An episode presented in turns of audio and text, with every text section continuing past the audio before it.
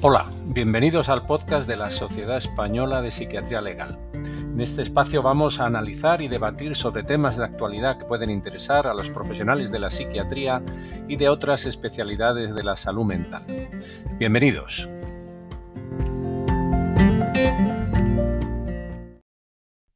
Hola a todos. En este nuevo episodio de Radio SPL vamos a analizar un caso histórico, un caso que posiblemente cambió la historia de la psiquiatría en Estados Unidos y que tuvo gran influencia en el resto del mundo. Se trata el caso de Chestnut Lodge. Resumo brevemente de qué va este caso y luego lo desarrollaré más en detalle. El caso de Chestnut Lodge ah, se desarrolla en un antiguo hospital psiquiátrico elitista que estaba en el estado de Connecticut y que eh, contaba con una metodología de trabajo basada en el modelo psicodinámico de Frida from Reichmann y otros grandes autores de la psiquiatría psicoanalítica como Harry Stack Sullivan. Era un centro de tratamiento orientado para estancias de media y larga duración en la que eh, se aplicaban tratamientos exclusivamente psicoterapéuticos, terapia individual, terapia de grupo, eh, terapia ocupacional, etcétera, etcétera, donde no se aplicaban eh, psicofármacos. Chestnut Lodge llevaba funcionando desde hacía prácticamente 100 años y era muy conocida por todo Estados Unidos. Este centro ingresó un paciente que era el señor Ray Osheroff.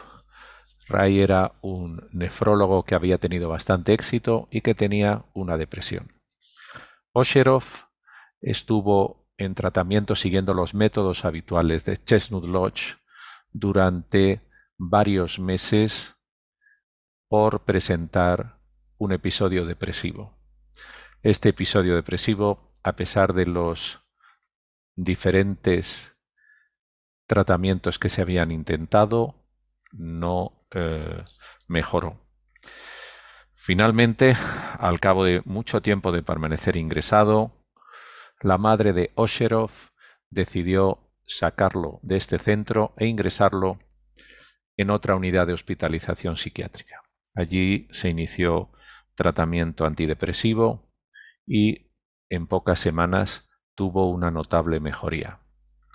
Poco después fue dado de alta y al cabo de un tiempo el doctor Ray Osheroff presentó una demanda contra los propietarios de Chestnut Lodge por lo que él consideró que era un tratamiento negligente el que él había recibido durante los meses en los que estuvo ingresado sin tratamiento farmacológico. El caso tuvo una investigación judicial eh, preliminar, pero justo antes del juicio se llegó a un acuerdo extrajudicial cuyos términos no eh, se hicieron públicos.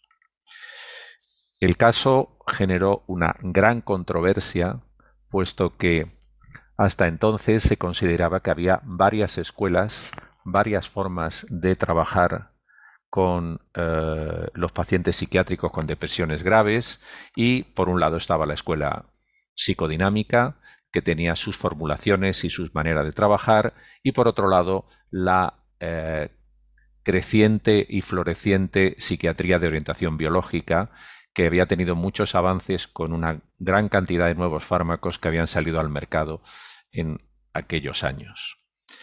Em, el caso generó un gran debate en los medios generalistas de comunicación y también en la comunidad científica. Y este debate se pudo seguir con eh, gran interés por parte de la comunidad profesional en publicaciones de la revista de la Asociación Psiquiátrica Americana, el American Journal de Psiquiatría. En esta eh, revista hubo un artículo publicado por Gerald Clerman, uno de los grandes líderes de la psiquiatría biológica en aquella época en Estados Unidos, en donde decía que eh, se había actuado muy mal y que eh, el tratamiento había sido eh, negligente el que había recibido este paciente y que era inaceptable que no se pusieran fármacos a los pacientes que tuvieran depresiones de este tipo. Y ante esto le respondió Alan Stone. Alan Stone era un profesor de psiquiatría de Harvard, de formación y orientación psicodinámica, había sido presidente de la Asociación Psiquiátrica Americana, una figura de mucho prestigio que ha fallecido hace apenas un año y que eh, dijo que, no se podía repudiar y rechazar los tratamientos psicoterapéuticos de una manera tan tajante y que eh, la psicoterapia de orientación dinámica todavía tenía su eh, papel en eh, la psiquiatría. Em, bueno, pues eh, el caso quedó ahí. Em, Chestnut Lodge em, a partir de ese momento empezó a poner tratamientos farmacológicos y poco después fue entrando en una decadencia y cerró.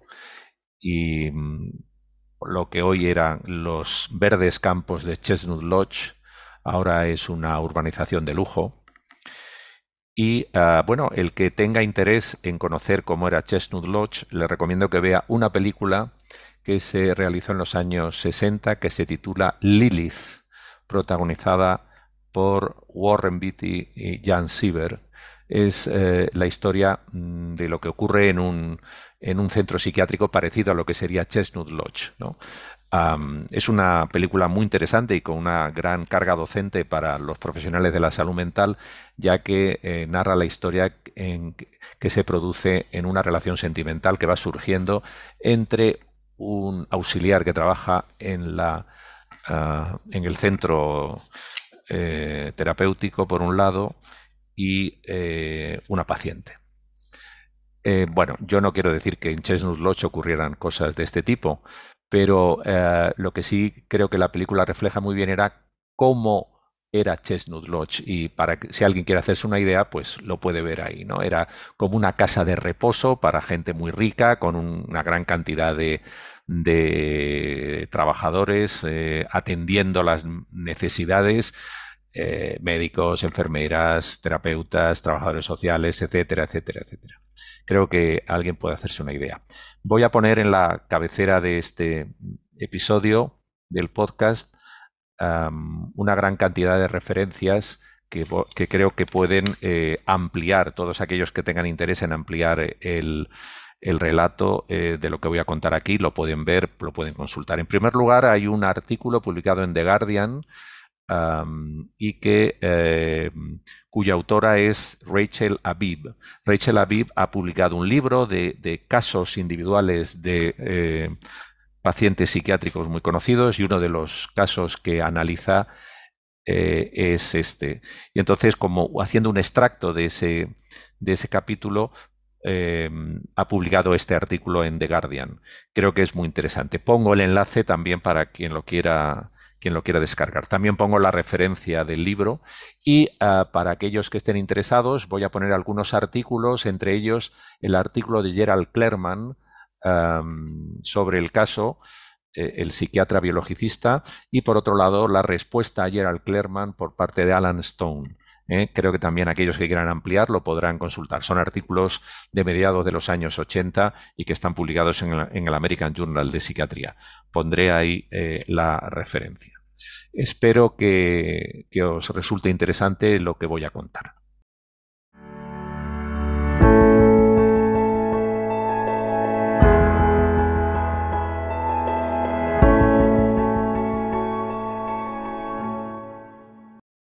Bien, Vamos viendo quién era Ray Osherov.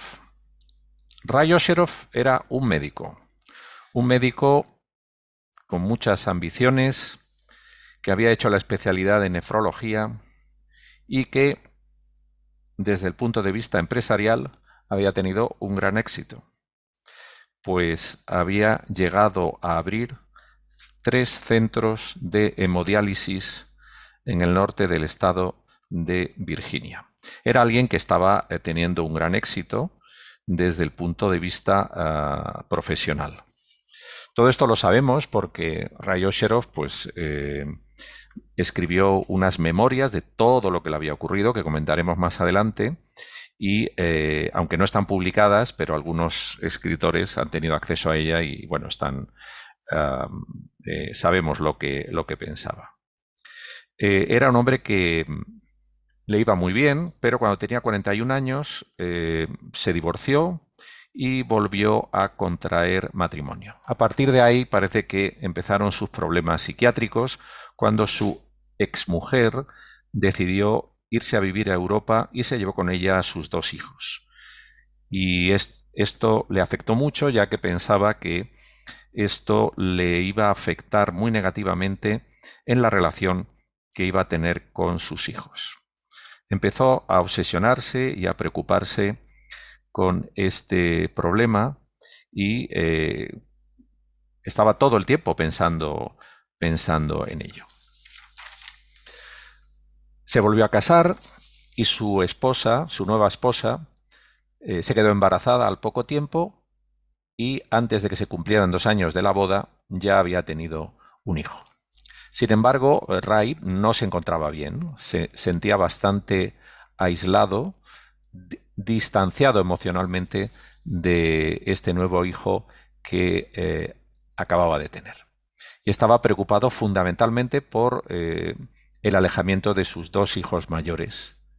Y además empezó a eh, preocuparse también por la competencia en el negocio de la hemodiálisis en el que él estaba implicado. Tenía una parte del negocio que vendió a una corporación eh, mucho más grande, una gran empresa dedicada también a los servicios de hemodiálisis, y luego empezó a pensar que había tomado la decisión eh, equivocada y que no, no tenía que haberlo, que haberlo hecho. Los pensamientos negativos en Ray continuaron aumentando. Pensaba que sus decisiones eran impulsivas, que había cometido equivocaciones y que se estaba yendo toda su vida al desastre. Em, siempre estaba dándole vueltas a lo mismo, eh, había dejado de, de, tener interés en la actividad sexual y en un momento dado empezó con ideas de suicidio. Su esposa empezó a preocuparse por la situación y le exigió que se ingresara en un hospital psiquiátrico y que si no lo hacía, ella se iba a divorciar de él. Aunque Ray no estaba de acuerdo, decidió ingresar y optó por, por ingresar en Chestnut Lodge, que era un centro psiquiátrico muy famoso donde algunos grandes escritores y personas ilustres habían estado ingresados durante un tiempo. El psiquiatra encargado del caso se llamaba Manuel Ross y en las primeras entrevistas que mantuvo, con Ray, pues utilizó una aproximación muy psicodinámica. Eh, y empezó a trabajar la cuestión del insight, de la introspección. El caso de Ray se discutió varias veces en las sesiones clínicas periódicas que tenía el equipo terapéutico de Chestnut Lodge. Ray era una persona muy insistente, muy demandante, estaba quejándose continuamente y bueno, pues intentaban eh, realizar intervenciones y señalamientos a lo largo de eh, actuaciones psicoterapéuticas. Psiquiatras y psicólogos trabajaban con él y en las sesiones clínicas se comentaba que el trabajo con Ray eran muy complicadas, que era un paciente muy demandante y que exigía mucho, mucho trabajo en las entrevistas. La aproximación que tenían los profesionales frente al caso era la de comprender las motivaciones y la dinámica interna que tenía Ray. Esta era la filosofía que siempre se había seguido. Lo que se pretendía en Chestnut Lodge era, literalmente, lo dijo un director que estuvo allí durante casi 40 años, psicoanalizar a todo paciente. Claro, psicoanalizarlo mientras estuvieran pagando pues eh, los altos costes que suponía estar ingresado en este, en este centro a los psiquiatras de Chenus Lodge no les interesaba el tratamiento eh, psicofarmacológico. eh, lo que querían era que el centro fuera como un gran centro de psicoanálisis donde poder analizar en detalle todo lo que pasaba a los pacientes, con una orientación claramente psicodinámica. La reina de Chestnut Lodge era una psicoanalista muy conocida llamada Frida from Reichmann, que era una de las fundadoras del Instituto Psicoanalítico de Frankfurt. Frida from Reichmann vivía en una casita dentro de eh, lo que era el recinto de Chestnut Lodge, que era un recinto muy amplio, con muchas praderas y árboles y, zonas boscosas. Y bueno, pues allí vivía Frida from Reichmann dedicándose a sus estudios y a sus, y a sus reflexiones. Y la aproximación de Frida from Reichmann era eh, la que seguían eh, los profesionales de este centro. Hay que recordar que para trabajar como psicoanalista, una de las premisas es haberse psicoanalizado. Todos los psiquiatras que estaban allí se habían psicoanalizado, algunos con Frida from, from Reichmann, y en, dentro de lo que era el mundo psicoanalítico eh, en aquella época en Estados Unidos, Chestnut Lodge era el centro de referencia nacional. Alan Stone, eh, un expresidente que he comentado antes de la Asociación Psiquiátrica Americana, describía a este centro como el hospital más avanzado en, Norteamérica y que lo equiparaba como al Valhalla, ¿no? como la residencia de los dioses. Es decir, un centro con un prestigio y una proyección social eh, muy grande. Que Ray estuvo ingresado en Chestnut Lodge, la situación mm, clínica no era buena. Estaba muy inquieto y eh, está recogido en la historia que caminaba más de ocho horas diarias andaba pasillo arriba, pasillo abajo, y escribe en sus memorias que calculó que él llegaba a andar hasta 18 millas cada día en sus pantuflas, calzado solo con pantuflas. Mientras estaba caminando, estaba dándole vueltas a la buena vida que había tenido antes, los sitios fantásticos a los que había ido de turismo con su esposa, eh, los grandes restaurantes a los que había, había estado con ella. Eh, y bueno, eh, intentaba como recordar el pasado en el que había sido como, como mucho más feliz. Su situación no mejoró. Cuando habían transcurrido seis meses, su madre fue a visitarlo y se quedó muy impresionada del deterioro que tenía había perdido 18 kilos respecto al peso que tenía habitualmente. Era eh, un hombre con un aspecto muy desaliñado, eh, el pelo le había crecido y le llegaba, estaba pues con melenas que le llegaba hasta, hasta los hombros, aspecto descuidado. Él era un músico apasionado y tocaba instrumentos y tenía partituras. había perdido totalmente el interés en la música. También era un ávido lector. Eh, había dejado de leer totalmente. Y, tenía sentimientos como de minusvalía muy claros. ¿no? Em, las enfermeras llamaban doctor Osherov y él las corregía y decía, no, no, no digan doctor Osherov, digan simplemente el señor Osherov, por favor. Eh, la madre se quedó mm, muy impresionada de lo mal que lo veía. Habló con los psiquiatras y les pidió que le pautaran antidepresivos. Pero los psiquiatras del Chestnut Lodge dijeron que ellos no utilizaban ese tipo de tratamiento y que lo verdaderamente importante es que Ray tuviera una auténtica introspección de cuál era el origen de los problemas y que cuando llegara a esa introspección todo iba a mejorar. Que no se conseguiría una mejoría real si no eh, eh, llegaba a esa profunda introspección y que los psicofármacos no eran la solución, eran simplemente un parche. Después de mantener la conversación su madre con el doctor Manuel Ross, que se negaba a prescribir psicofármacos, eh, la madre tomó una decisión importante y es trasladarlo a otro centro. Y lo sacó de Chestnut Lodge y lo ingresó en un centro que se llamaba Silver Hill, un hospital que está en, una ciudad que se llama eh, New Canaan, en Connecticut, y que eh, pues eh, trataba a los pacientes con antidepresivos y los psicofármacos que fueran, que fueran necesarios. En el centro de Silver Hill, el, psiquiatra, la psiquiatra que se encargó del caso era la doctora Joan Narad, que inmediatamente al verlo le pautó dos fármacos, clorpromacina y amitriptilina. Estos son fármacos que todavía tenemos eh, en Europa pero que ya apenas se usan porque hay otros fármacos mucho más, mucho más modernos. En el momento en que había ingresado en Silver Hill, um, Ray estaba muy deteriorado. Quería entregarle el anillo de bodas a una enfermera diciendo yo esto no lo necesito más y estaba muy desesperanzado diciendo que no, que no creía que, este tratamiento eh, eh, fuera a tener éxito.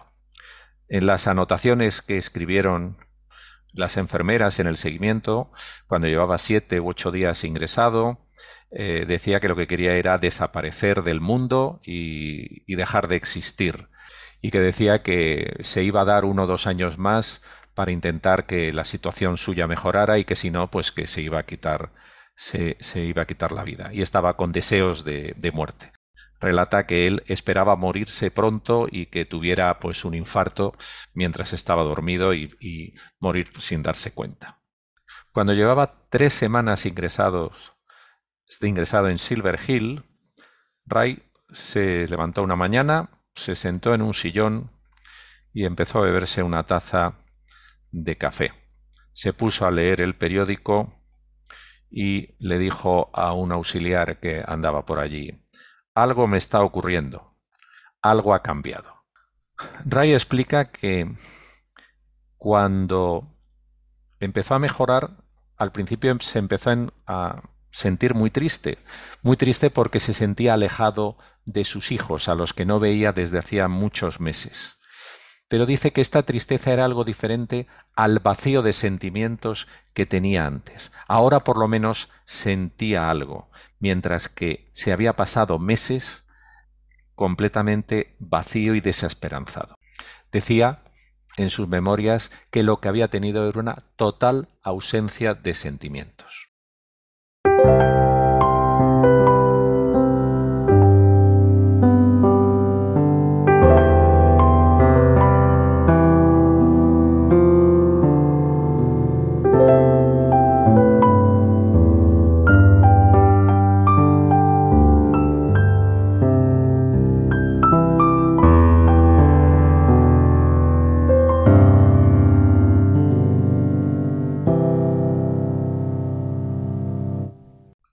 Las dos semanas siguientes, la mejoría de Ray continuó.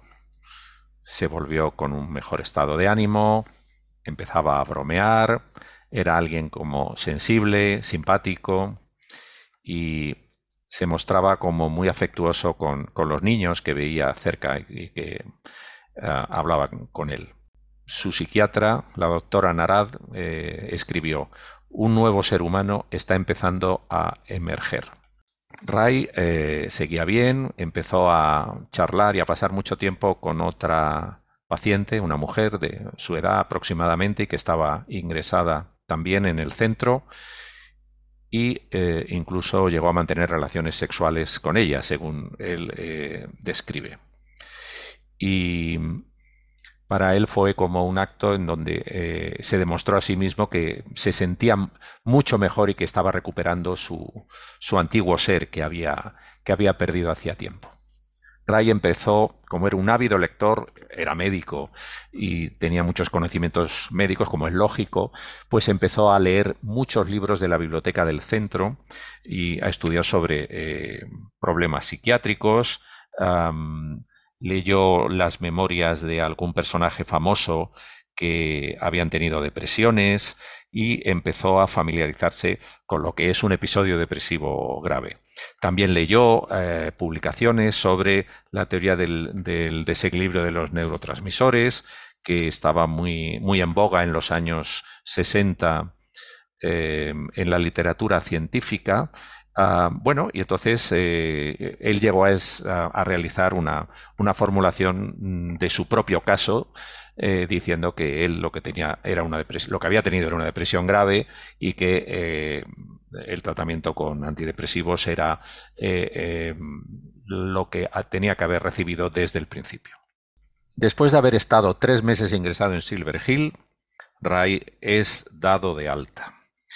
Y entonces eh, vuelve a casa y vuelve a la vida real que tenía. Y la vida es complicada. Su segunda esposa se había divorciado de él y se había llevado con ella a su tercer hijo, con lo cual sus tres hijos estaban lejos.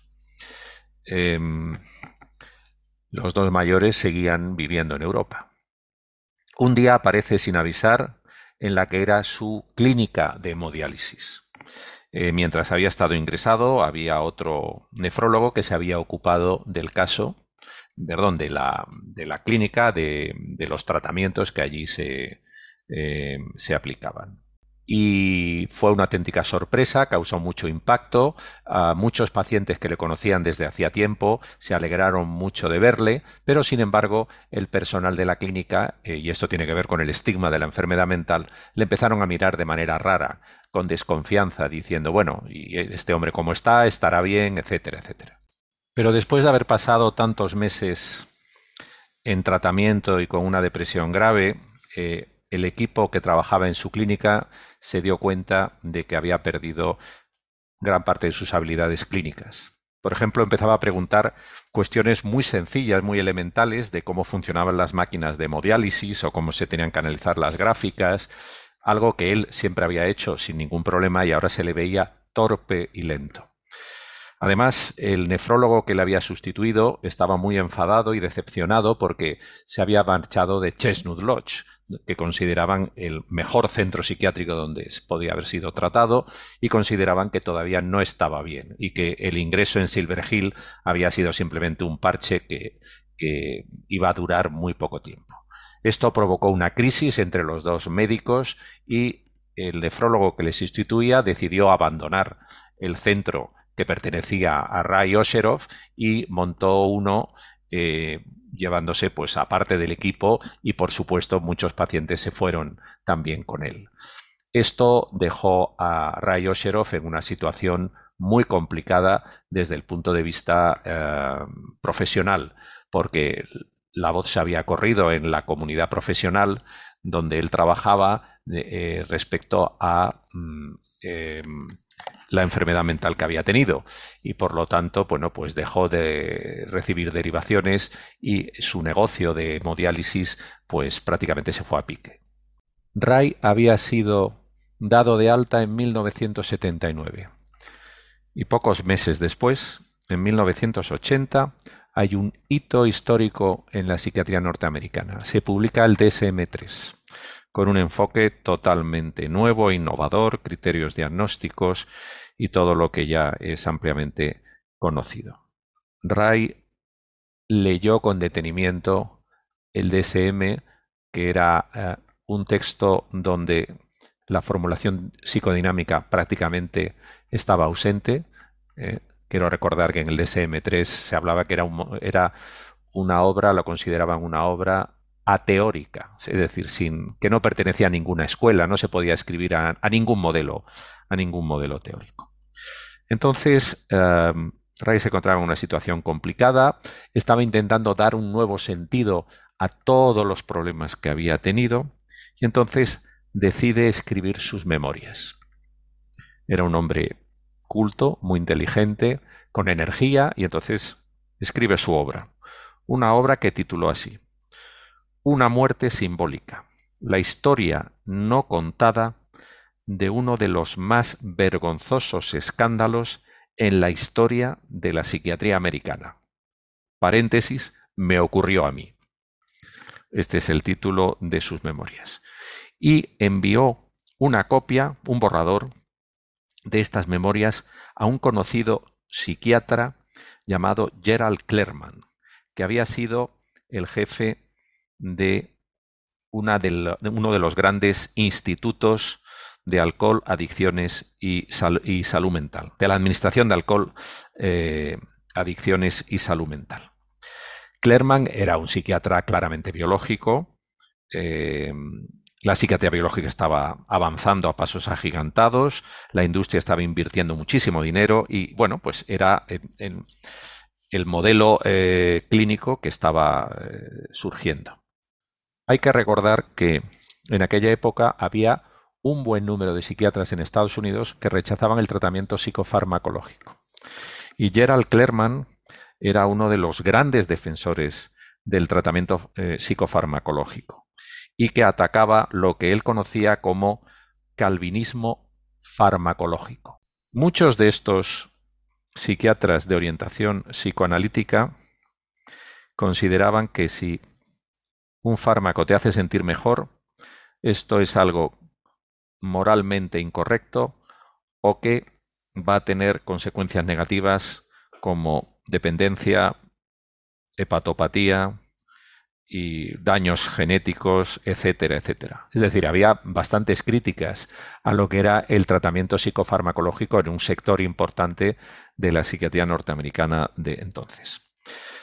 Gerald Klerman lee las memorias y, se queda muy impresionado. Clerman respaldaba la idea que tenía el propio Osherov de que en Chestnut Lodge le habían tratado mal. Osherov consideraba que el desastre de vida que tenía actualmente se debía a lo mal que lo habían hecho en Chestnut Lodge.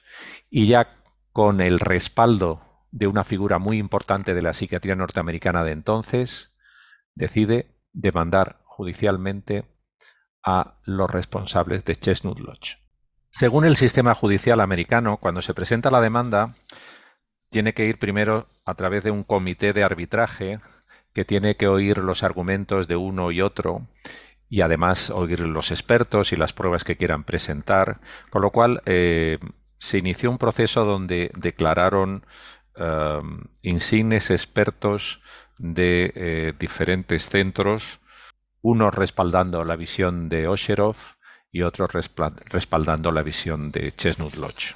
Cada uno daba su explicación. Los de la psiquiatría biológica daban la explicación de que había un desequilibrio de, determinados neurotransmisores cerebrales y por otro lado ah, los ah, eh, peritos que eh, habían sido contratados por Chestnut Lodge, pues decían, aplicaban una formulación psicodinámica diciendo que eran sus mecanismos de defensa, de externalización, de intentar responsabilizar a otras personas de lo que le ocurría y que esto era un mecanismo de defensa que tendría que modificar y que, en fin, y que la intervención psicoterapéutica era lo principal. Es interesante ver lo que declaró Manuel Ross, el que había sido psiquiatra de, de Ray Osheroff en, el, en Chestnut Lodge. Ah, Ross declaró durante más de ocho horas.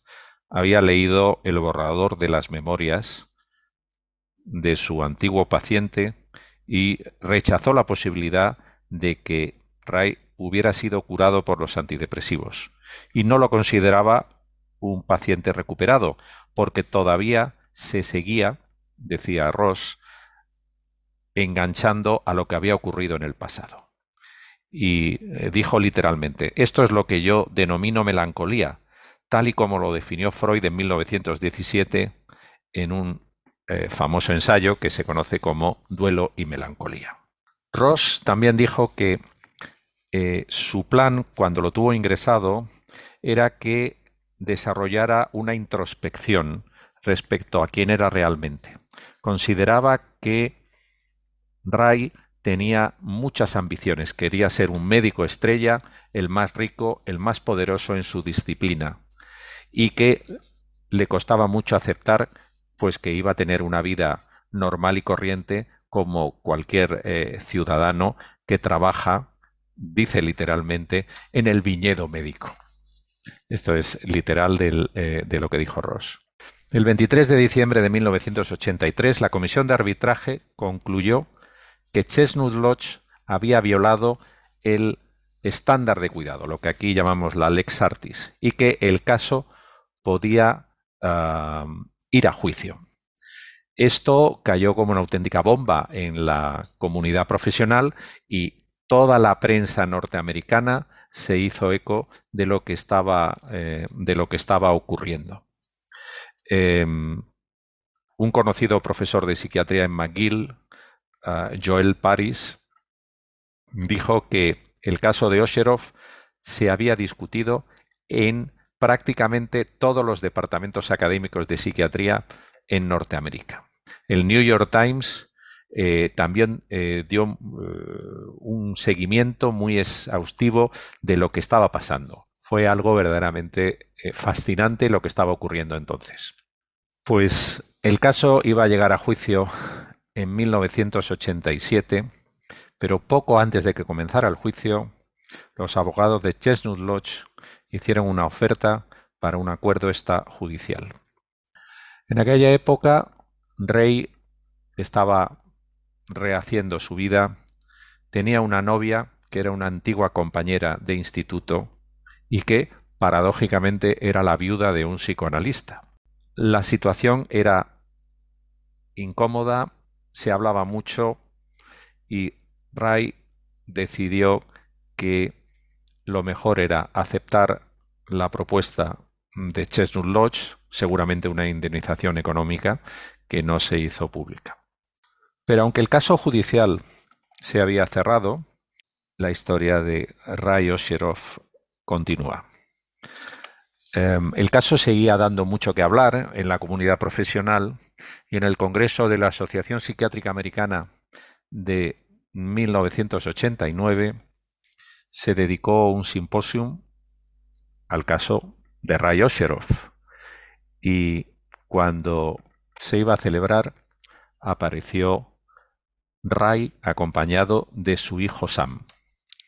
Esto lo recuerda la doctora Narad, que le había atendido y que le puso tratamiento psicofarmacológico, y ella relata que le dijo a su hijo, quiero que sepas que tu padre siempre quiso contactar contigo, y lo tengo anotado en la historia clínica de cuando hablaba con él. Él te quiere y estaba desesperado por estar cerca de ti. Pero los hijos seguían enfadados con su padre. No le perdonaban que nunca se hubiera ocupado de sus problemas y de la patología que le afectaba, y lo consideraban responsable de no haberlo hecho correctamente.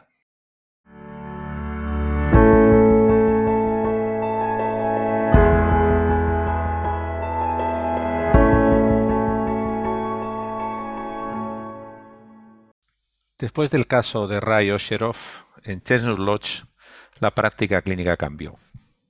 No tenían más remedio y empezaron a prescribir medicación a prácticamente todos los pacientes. Uno de los psiquiatras que trabajaba entonces reconoció posteriormente, no tuvimos más remedio, nos tuvimos que adaptar. No estaba claro que en muchos casos la medicación fuera a ayudar al paciente, pero bueno, había que hacerlo para evitar que nos pusieran otra demanda.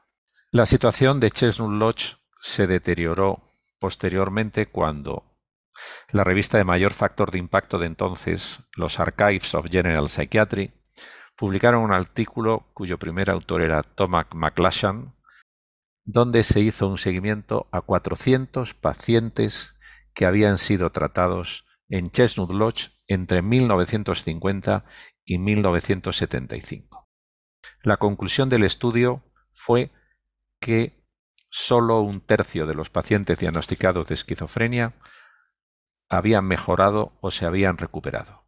Y este es prácticamente el mismo porcentaje de recuperación y de mejoría que se obtiene en cualquier otro entorno terapéutico. Uno de los, eh, de los autores, el mencionado Thomas McLachlan, dijo en un simposium que los datos son los datos y el experimento ha fracasado. Hay que, hay que decir que Thomas McClashan era un psiquiatra que trabajaba en Chestnut Lodge. Pero además, poco después vino otro cambio importante que ya pues, dio prácticamente la puntilla a Chestnut Lodge. Llegó lo que se conoce como el cuidado gestionado. El DSM-3 había definido lo que eran las enfermedades con sus estudios de fiabilidad y de validez, con lo cual se definía cuál era el tratamiento y así las eh, compañías de seguros que financiaban eh, los tratamientos podían hacer una estimación y hacían un cálculo de cuánto eh, se podía pagar por cada, por cada patología. Lo que era la relación terapéutica clásica que habíamos visto en los pacientes ah, en un entorno psicodinámico prácticamente desapareció. Ya entraron en su lugar eh, las compañías de seguros, controlando el gasto, diciendo lo que se podía hacer, lo que no se podía hacer, cuánto podía durar un ingreso, etcétera, etcétera. Em, esto mm, hizo que prácticamente eh, no fuera viable eh, como empresa Chestnut Lodge. Y pocos años más tarde, em, en 1995, los propietarios de Chestnut Lodge eh, vendieron la propiedad, cerraron lo que era la clínica y vendieron la propiedad a, una promotora inmobiliaria. Esta promotora inmobiliaria poco tiempo después quebró y después hubo un incendio muy aparatoso en Chestnut Lodge donde el edificio quedó prácticamente destruido y así desapareció para siempre una gran parte de la historia de la psiquiatría en Estados Unidos. Es interesante también saber qué pasó después con Ray Osherov, y es muy curioso. Ray Osherov se había divorciado por segunda vez, había empezado otra relación con una mujer y se casó. Pero la relación no duró mucho y se volvió a divorciar. Entre tanto, Ray seguía rehaciendo sus memorias y eh, seguía leyendo e investigando sobre eh, psiquiatría más que nada para mantener lo que él venía afirmando desde hacía tiempo, que se le había tratado mal y que, y que algo tenía que cambiar. Ah, sorprendentemente, Ray Osherov empezó a ver a seguir un tratamiento con un psicoanalista lo cual es algo muy peculiar porque él había presentado una demanda contra una institución que tenía un modelo psicoanalítico, ¿no? Pero bueno, eh, esta es una de las, eh, de las contradicciones que tiene, que tiene el caso. Después de, de, su tercer divorcio, Ray se cambió de ciudad, se fue a New Jersey y allí conoció a otra antigua compañera de clase y, y empezó una relación con ella. Empezó a trabajar como, como médico adjunto en una clínica de nefrología, pero después de un año trabajando no le renovaron eh, el contrato. Y a partir de entonces, pues estuvo con contratos temporales en puestos así, pues complicados, eh, de gente, pues que muy junior, ¿no? Y él, que era alguien con mucha experiencia, pues llama la atención que no, que no le dieran mejores, mejores puestos. Ray intentó mejorar la relación con sus dos hijos mayores, y eh, los visitó en varias ocasiones y siempre que hablaba con ellos, eh, él se refería a que leyeran sus memorias, a que entendieran lo que le había pasado y culpaba de que todo lo que le había ocurrido en la vida era debido al maltrato que había recibido en este centro, en Chestnut Lodge. Hay un dato sorprendente y es que cuando nace un nieto, Ray va a visitarlo y su hijo recuerda que eh, apenas prestó atención al que era su nieto y que era el motivo de la visita y de celebración y que se pasó toda la velada hablando del libro que lo iban a publicar, que se iba a hacer una película sobre él, etcétera, etcétera. Tenía como ciertas ideas como de grandiosidad en relación con sus proyectos y su historia y lo que se había convertido en eh, el centro de su vida, que es la victimización que había, que según él había sufrido en Chestnut Lodge. En los años finales de su vida, las memorias de Chestnut Lodge siguieron, eh, perdón, las memorias de Ray Osherov siguieron avanzando y siguieron modificándose y haciéndose nuevas versiones. Ah, iban aumentando en tamaño y eh, el tono general era eh, cada vez como más vengativo y de reproche contra los que él consideraba que le habían, que le habían tratado mal.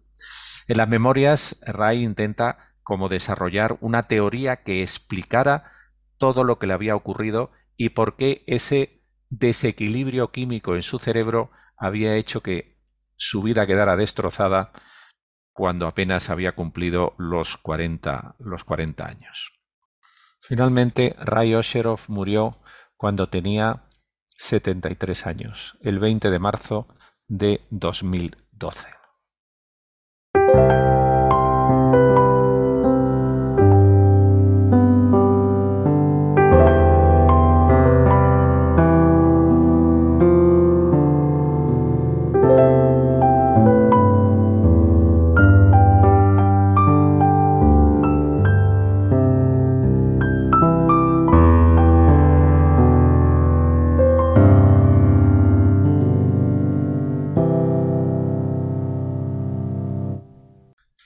Toda esta historia también es muy interesante ver el debate que surgió y que trascendió a las publicaciones científicas y en concreto al American Journal de Psiquiatría entre dos grandes pesos pesados de la psiquiatría norteamericana de los 80.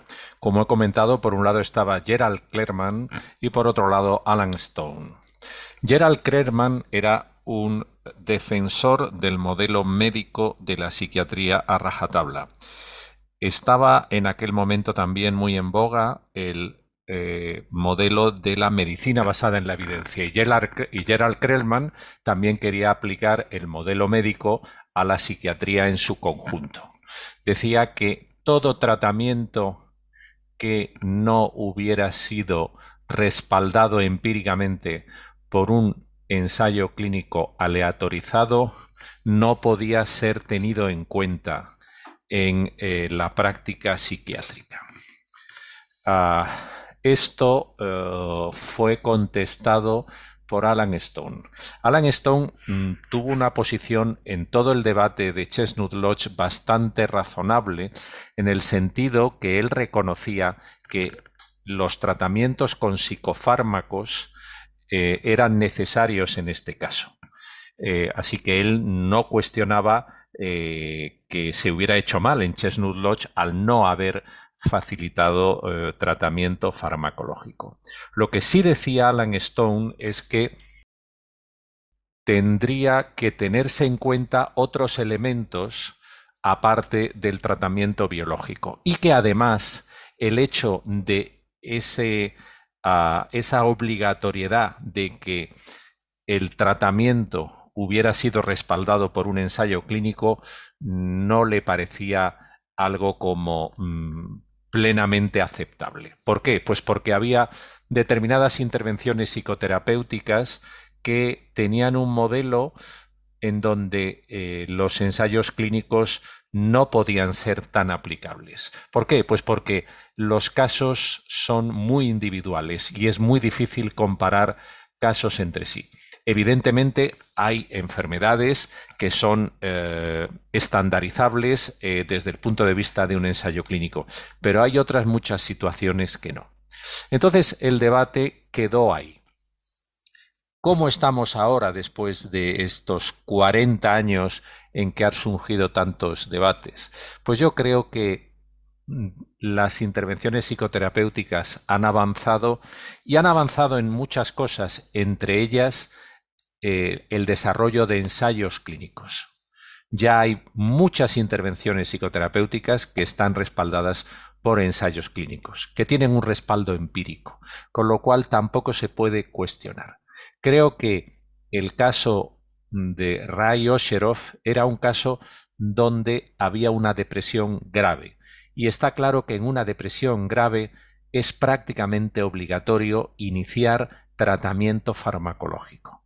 En las depresiones leves se ha visto que el, tratamiento ah, psicoterapéutico puede ser tan eficaz como el farmacológico, pero en las moderadas y en las graves hay que intentar el tratamiento farmacológico y así está recogido en multitud de guías. Yo creo que el caso mm, de Chestnut Lodge surge en un momento en donde la psiquiatría biológica, por un lado, estaba emergiendo ya con fuerza y por otro lado estaba el modelo psicoanalítico que llevaba imperando en Norteamérica desde los finales de la Segunda Guerra Mundial hasta la década de los 80 y que mantenían un estilo y no aceptaban que se impusieran eh, limitaciones a esa forma de actuar.